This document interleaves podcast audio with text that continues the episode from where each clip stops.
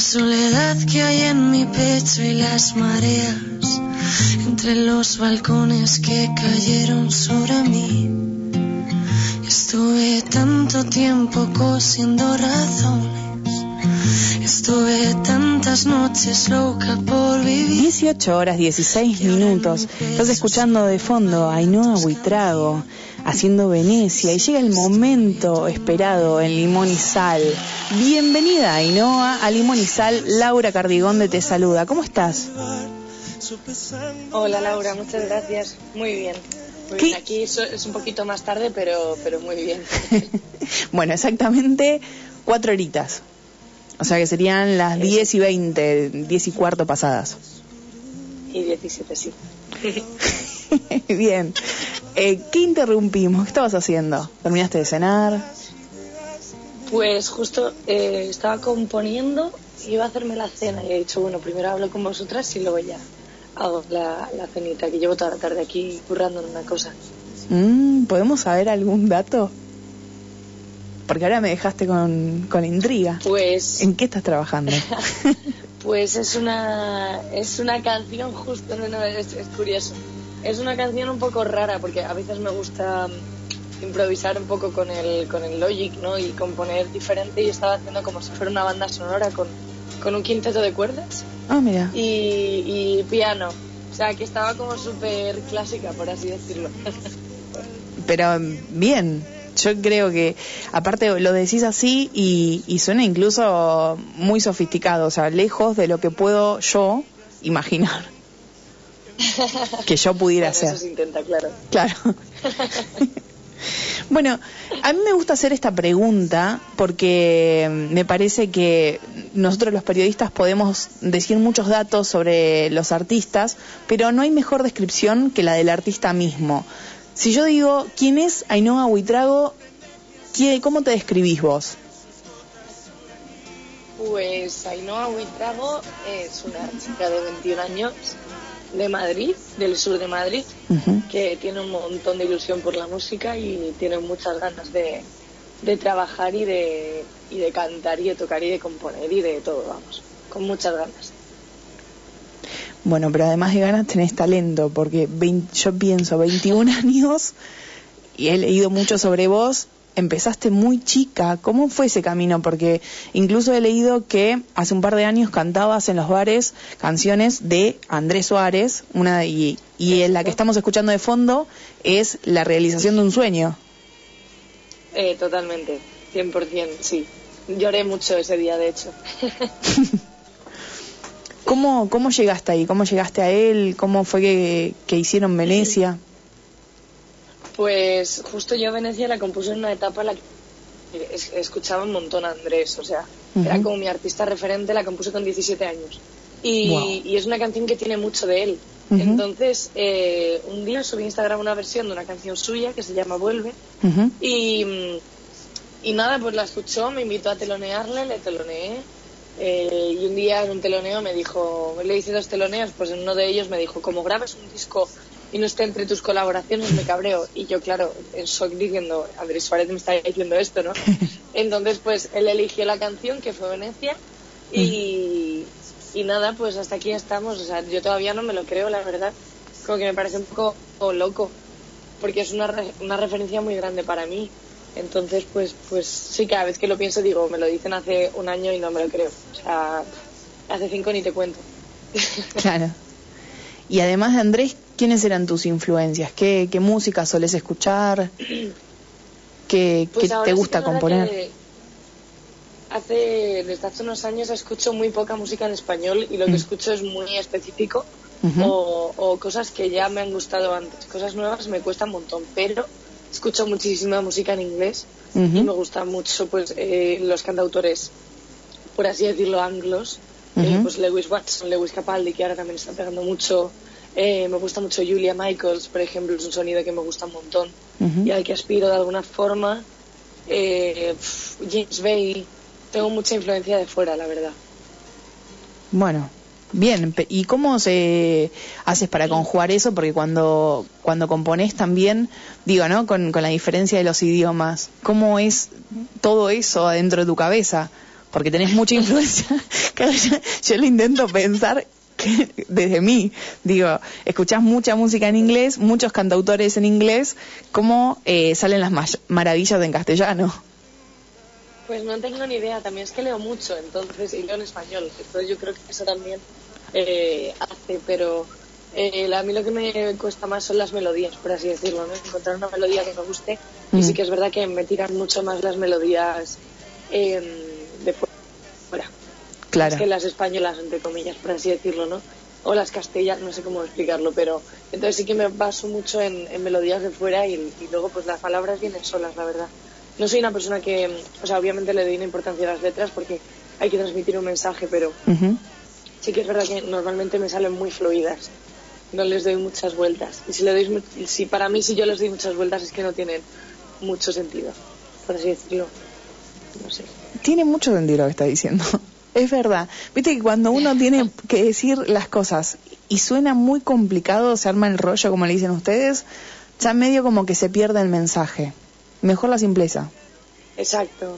Claro, hay veces que sí que es mejor. A ver, obviamente hay canciones que muchísima metáfora, ¿no? Vestirlas Claro. como, como metáforas es precioso, pero sí que ahora mismo estoy en un punto de composición en la que me gusta, en el que me gusta, perdón, ser más literal, más simple y más directa, porque al final cuando alguien te dice te quiero, te dice te quiero. No te dice, "Uf, me parece que eres una persona increíble y se tira cinco minutos dando vueltas para decirte te quiero, ¿no? A ti te gusta que te digan te quiero. Pues esto es igual, estoy como en ese punto. Tendrías que salir a tomar un café conmigo y verías que yo tardo los cinco minutos. Reloj. Cuando quieras. Fuera del aire te cuento. Vale. Hablando de metáforas y de, y de canciones, eh, justamente lo primero que se me pasó por la cabeza fue la composición que hiciste con, con Alba Reche, que nosotros decimos siempre que es la dueña de Limón y Sal, eh, de Quimera. ¿Cómo fue llevar adelante ese trabajo también? Pues Quimera surge por nosotras compartimos editorial, que es Universal, y, y pues eh, Alba quería componer con, con más gente, entonces le presentaron mi proyecto, le gustó, quedamos un día, fluyó un montón, porque claro, era la primera vez que yo estaba justo de, acababa de firmar con la editorial. Mm. Entonces era la primera vez que me ponían a trabajar con alguien. Claro. También es una persona que acababa de salir de OT, había como mucho hype ¿no? alrededor de ella, era como, "Jo, qué guay, pero no tengo ni idea de cómo tratar a esta persona, no tengo ni idea de cómo hablar con ella porque no la conozco, no tengo ni idea de nada. Entonces vino al estudio, se perdió, la dejaron en el taxi, que encima del estudio estaba como a las afueras de Madrid. me dijo, Pobrecita. como a media hora en el, co- el coche. La llevaron en taxi, le, le dejaron en un sitio que no era, en plan a 5 kilómetros de donde estábamos, tuvimos que ir a buscarla, estaba ahí en Pobre. un bordillo y en el bordillo creo que empezó a, a componer Quimera.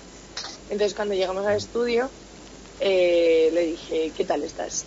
Y estábamos las dos como súper cortadas. Mm. Y al final pues le dije, ¿quieres una cerveza? Y nos tomamos dos cervezas, empezamos un poco a hablar de la vida y, y al final yo también quería buscar como, como un sitio seguro, ¿no? Porque al final componer una canción, Ujú. y más como es Quimera, ¿no? Que es una canción muy íntima, Sí. tenía que haber un espacio eh, en el que hubiera la mínima confianza posible, ¿no? Lo, lo que, lo que puedes tener también conociendo de dos horas a una persona, pero fluyó un montón y, y hace poco nos juntamos y salió un tema muchísimo más bonito que Quimera, Ay, que a, lo- a lo mejor escucháis, o sea que sí.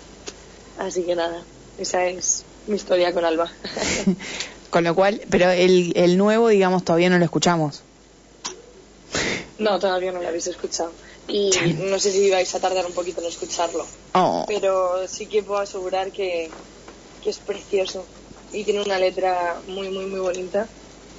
Eh, de estas letras que te atrapan un poco, ¿sabes? ujú. Y, y una, un- una música preciosa también. Pero ya no voy a decir más. No, no. A ver si luego la y sí, sí, nos metemos todos no en queremos liarla. Claro. Bueno, pero nos quedamos con, con eso, con, con la anécdota, con que se viene un proyecto hermoso que, que compartieron las dos y que pronto vamos a escuchar. Sí. Muy bien. ¿Cómo es un día en la vida de Ainhoa? O sea, ¿qué solés hacer? Uf, Pues la verdad que ahora mismo no tengo ningún tipo de rutina. No, no es algo que tenga en mi vida porque hago tantas cosas y tan diferentes, ¿no? Que, o sea que es un poco difícil decirte, pero me despierto, claro, me despierto eh, y seguramente pues tengo o reunión o sesión de composición o tengo que ir al estudio a componer o a grabar o algo por el estilo, ¿no? Entonces es como que estoy desde por la mañana fuera de casa y llego eh, pues a las 12 a casa. Entonces duermo, me despierto otra vez y hago alguna de esas cosas. A veces voy a gimnasio cuando puedo, pero me cuesta un poco. Está Eh, bien. últimamente porque sí que estamos metiéndole mucha tralla y, y mientras tanto estoy de gira. Entonces cuando no estoy componiendo, grabando o teniendo reuniones, me voy fuera a tocar y me lo paso súper bien. Y ahora que estás por la gira, ¿para dónde, ¿para dónde vas a estar, más o menos? Tenemos muchos oyentes de España, así que pueden ir a verte. Uh, qué bien. Pues mira, el buen pues mira, eh, la semana que viene toco aquí en Madrid, en Getafe, Mm. eh, pero ya está sold out. Eh, Bien. La semana siguiente, o la siguiente, no sé si es. eh, o sea, dentro de dos semanas, creo Mm. que es. Toco en Canarias, en Tenerife y en Las Palmas. Qué lindo. Luego también, es que toco en muchos sitios y soy horrible para acordarme de ellos. Ese es el problema. Pero sí, toca también en Málaga, Sevilla, Granada lo vamos a cerrar, eh, pues un montón de sitios. La verdad está toda la información en mis redes sociales. Ahí O está. sea, me interesa. Podemos repasar entonces las redes sociales como para que te puedan seguir y extraer de ahí la información y si no igual nosotros las vamos a rastrear y la vamos a subir también en Sal. Muchas gracias. Pues mis redes sociales son arroba Ainhoa Buitrago, Ainhoa sin H, y, y en Twitter, en Instagram, en Facebook, en YouTube, bueno, todo es Ainhoa Buitrago. Y, y eso es. ¿Un mensaje que le dejarías a alguien que está recién comenzando en la música y tiene mucha ilusión? Uf.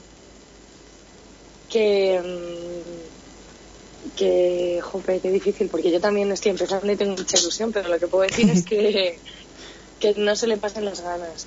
Y que si en algún momento se le pasan las ganas, que no se sienta culpable, porque es totalmente normal. Bueno, Ya está. bueno, te agradecemos un montón. Muchas gracias por haber estado en Sal. Eh, muchas gracias a vos y a María, tu manager, le mando un beso enorme porque una genia también. Sí, María. Hacen un laburo precioso.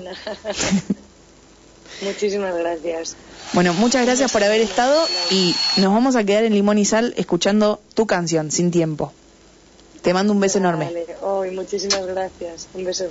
Chao. Chao, un abrazo.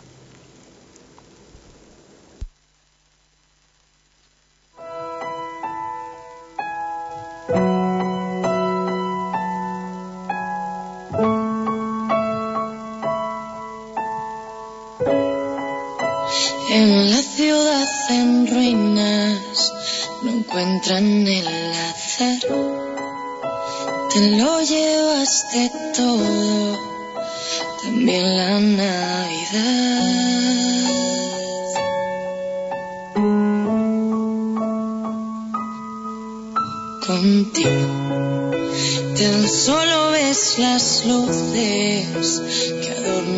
al pasar los puestos y el derrumbe que poco a poco se apoderará de ti, de mí, de todo lo que fuimos.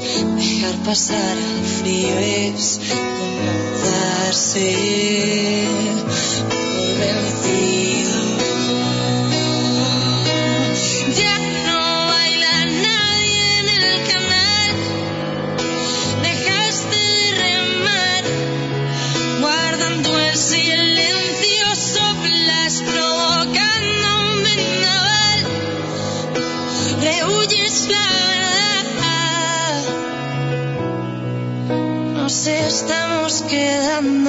Sin tiempo sin tiempo.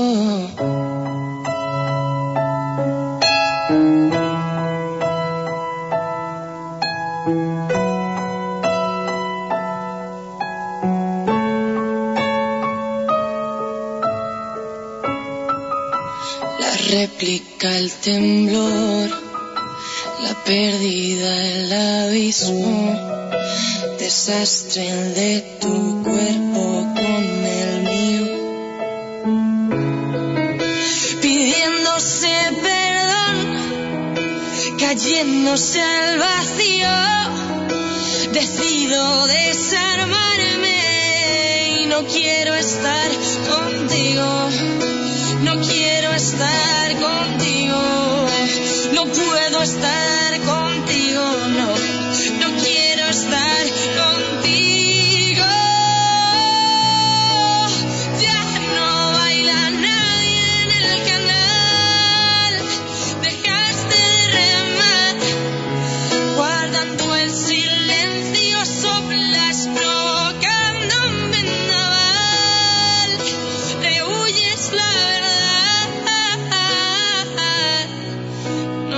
Estamos quedando sin tiempo. Sin tiempo. Sin tiempo. Sin tiempo.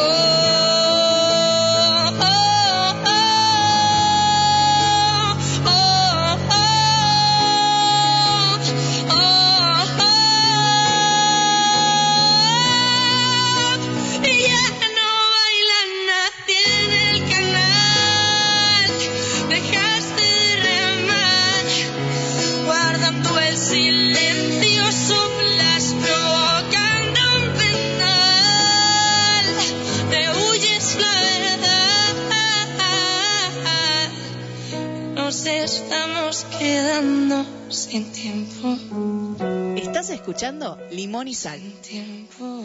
Radio SOS FM 100.